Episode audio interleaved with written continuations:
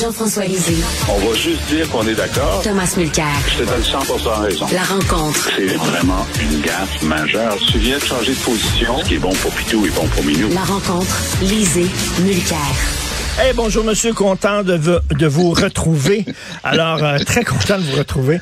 Euh, c'est assez spécial à, à- à Miami quand même, là, que les gens me regardaient avec mépris parce que je portais mon, mon masque, était, était assez bizarre. D'ailleurs, Jean-François, je dois, euh, je dois revenir sur ce que tu as dit dans ton balado euh, concernant les propos euh, d'Éric Duhem, que Éric Duhem avait tenu à tout le monde en parle en disant oui, mais s'il y a deux fois plus de cas euh, chez les personnes âgées en Floride qu'au Québec, c'est parce que il y a deux fois plus de personnes âgées. Tu l'as remis, tu remis un peu à sa place, Jean-François. Oui, ben, je me suis dit, ben, c'est peut-être vrai parce que c'est l'image qu'on a évidemment de Floride. Alors, je suis simplement allé euh, voir le, le recensement américain puis celui du Québec. Puis euh, il y a, y a 19 euh, il y a 21 de gens en Floride qui ont plus de 65 ans, puis il y en a 19% au Québec.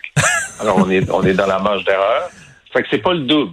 C'est pas le double. C'est sûr qu'il y a- il y, a plein d'autres variables. Il y a plein d'autres variables, mais c'était son argument pour dire euh, ben il y a rien là. C'est parce qu'ils sont plus vieux que nous. Non, ils sont pas tellement plus vieux que nous, puis ils sont plus morts que nous, par exemple. Est-ce que, est-ce que Eric euh, vit dans l'univers des faits alternatifs? Ben, écoute, il vit dans l'univers du, euh, du gouverneur de Floride, hein, parce que donc sur cette question-là, je dis pas sur toutes les questions, parce qu'Éric est plus intelligent que la moyenne des, des élus républicains euh, pro- pro-Trump, mais euh, sur les questions sanitaires, si on avait suivi les conseils d'Éric Duhem, ben, ça a été la même chose que M. DeSantis, le gouverneur de Floride, et on se serait retrouvé avec un nombre de morts euh, supplémentaires. C'est aussi simple que ça. Alors, euh, ils disent, on va vivre avec la COVID, ben, c'est-à-dire qu'on va vivre avec beaucoup plus de gens au cimetière. C'est un choix. Tom, on revient bien sûr sur la crise en Ukraine. Alors la question Oui. que tout le monde se pose, est-ce que euh, Vladimir Poutine cherche vraiment une porte de sortie ou alors il cherche à gagner du temps? Probablement les deux en même temps, c'est-à-dire qu'il veut gagner du temps parce qu'il croit toujours qu'une victoire militaire, c'est bon pour Vladimir Poutine, mais les oligarques qu'il garde au pouvoir sont en train de taper du pied, en train de dire, Hum, Vladimir, euh, notre argent ne vaut plus rien, notre bourse ne vaut plus rien, notre argent à l'étranger, on n'est même plus capable d'y avoir accès parce que nos banques ont été coupées du système SWIFT qui permet à l'argent de transiger. Euh, Est-ce que tu es sûr que c'est une bonne idée ce que tu es en train de faire? Des nouvelles très importantes en fin de semaine parce que c'est le comble du ridicule que pendant ce temps-là, la présidence du Conseil de sécurité des Nations Unies, c'est la Russie. Tiens, tiens. Alors finalement, on a décidé de faire quelque chose d'exceptionnel. Il va y avoir une assemblée générale, une session spécifique sur l'Ukraine, et tout le monde va pouvoir se prononcer. Et je pense que, et oui, si des choses qui restaient de l'effondrement de l'Union soviétique, comme la fameuse question de la Crimée, comme ces deux sections qui étaient plus ru- russes qu'ukrainiennes, étaient mises sur la table avec une promesse de neutralité ou quelque chose comme ça, ça pourrait pe- permettre à Poutine de sauver la face. Mais là, à ce stade-ci, il, est vraiment en difficulté avec sa vision de sa place dans l'histoire, parce qu'il s'est fait donner un coup de poing dans le nez auquel il s'attendait pas. Donc, c'est un homme violent. Les, euh, les pays en Europe sont en train de réagir. Hey, les Allemands qui refusaient de bouger, ils vont non seulement envoyer 1000 euh, euh, armes ant- anti-chars d'assaut, mais 500 missiles Stinger. Ça, c'est le plus avancé qu'ont les Américains contre les avions de chasse. La Suède, pays traditionnellement neutre, même pas membre de l'OTAN, 5000 armes anti-chars d'assaut, des, centaines de milliers de, de rationnements pour les soldats parce qu'il n'y a plus rien à bouffer. Évidemment, ils n'étaient pas préparés correctement. Danemark, autre pays euh, très neutre, 2700 armes anti-chars d'assaut. Et, écoute bien là, Danemark, là, on va permettre à des bénévoles de se joindre à des brigades étrangers pour lutter côte à côte avec les Ukrainiens contre les Russes. Là, la donne vient de changer. Euh, euh, Jean-François, bon, bien sûr, je ne suis pas un spécialiste de la Russie, mais j'ai quand même euh, lu quelques livres de, de, gens qui sont spécialistes de la Russie. J'en ai nommé quelques-uns tantôt.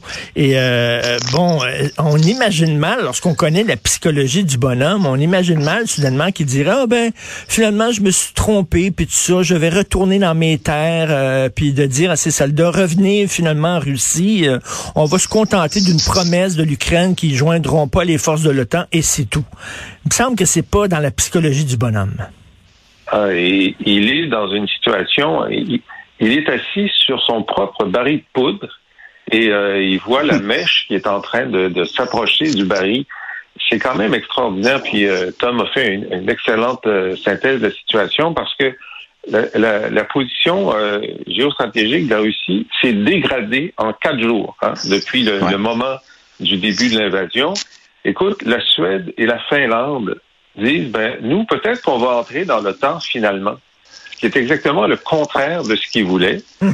Et euh, la chose extrêmement euh, particulière, c'est bon, la Turquie, dont ils pensaient que c'était un allié, ils avaient travaillé ensemble sur la Syrie, par exemple. Là, la Turquie est restée euh, neutre pendant une couple de jours, puis a décidé de dénoncer l'invasion. Et la Chine qui était censé, on en avait parlé, qui était censé être son allié. Ils avaient dit sans limite. Ce sont des alliés sans limite. Ben, la limite a été frappée assez vite parce que euh, dans les premiers jours, la, Chine a refusé de dénoncer hein, l'invasion en disant que c'était peut-être pas une invasion, mais ils ne bougent pas, ils ne disent rien. Et au Conseil de sécurité, ils ne mettent pas leur veto à des résolutions anti-russes, ils s'abstiennent. Alors, tu sais, quand ton meilleur allié s'abstient alors qu'il était dans les tranchées, ça va pas aussi bien que tu pensais que ça devrait aller. Est-ce que le peuple russe est derrière Poutine ou pas? Thomas, euh, je lisais justement un spécialiste qui dit lorsque la Russie fait l'objet de sanctions de la communauté internationale, lorsqu'elle est pointée du doigt, euh, les Russes, même s'ils sont pas contents des actions de leur président, font bloc autour de lui. Est-ce que tu penses que ça a changé? Il y a cette expression anglaise que j'aime bien, c'est read the room. Il faut que tu sois conscient du, public autour de toi. Et je pense que Poutine est en train de perdre la pièce, les gens qui l'écoutent. Moi, j'ai eu l'occasion de voyager en Russie. Les Russes eux-mêmes, un peuple chaleureux, généreux, intelligent, ils travaillent fort et ils sont, ils n'ont jamais, jamais, jamais connu la démocratie. Ils sont passés de l'époque des tsars au communisme et maintenant mhm. ils ont un autre dictateur avec Poutine. Donc, eux, ils n'ont pas tendance à vouloir la guerre, mais ils ont tendance à se dire, mais c'est ce qu'on a comme chef. Mais il y a une chose qui est en train de troubler justement le monde qui regarde ça. C'est-à-dire que oui, après la chute du mur de Berlin et l'effondrement de l'Union soviétique, les Russes étaient très inquiets parce qu'il n'y avait plus de barricades entre eux et l'Ouest. Bon, alors ils ont gardé leur barricade Belarus parce que même l'année dernière, quand l'imbécile Lukashenko a réussi à perdre des élections truquées, il faut le faire, hein, il a perdu des élections truquées par la Russie. Donc, elle, celle qui a gagné était obligée de s'expatrier et l'imbécile est encore là. Heureux imbécile, ce qu'on appelle là a useful idiot hein, pour les Russes. Ça, ce, ce type-là va rester là. Ça, c'est à l'ouest. Entre les deux, on a évidemment l'Ukraine et plus à l'est, Kazakhstan, encore une fois, avec un dictateur. Ça, c'est devenu le bouclier. Ils voulaient pas perdre l'Ukraine, mais ils avaient mis un régime de pantin en place. Ils ont été expulsés. L'Ukraine voulait son indépendance, mais surtout le droit de s'exprimer, ben oui, là, le droit d'assembler, eh, ben oui, le droit de voter.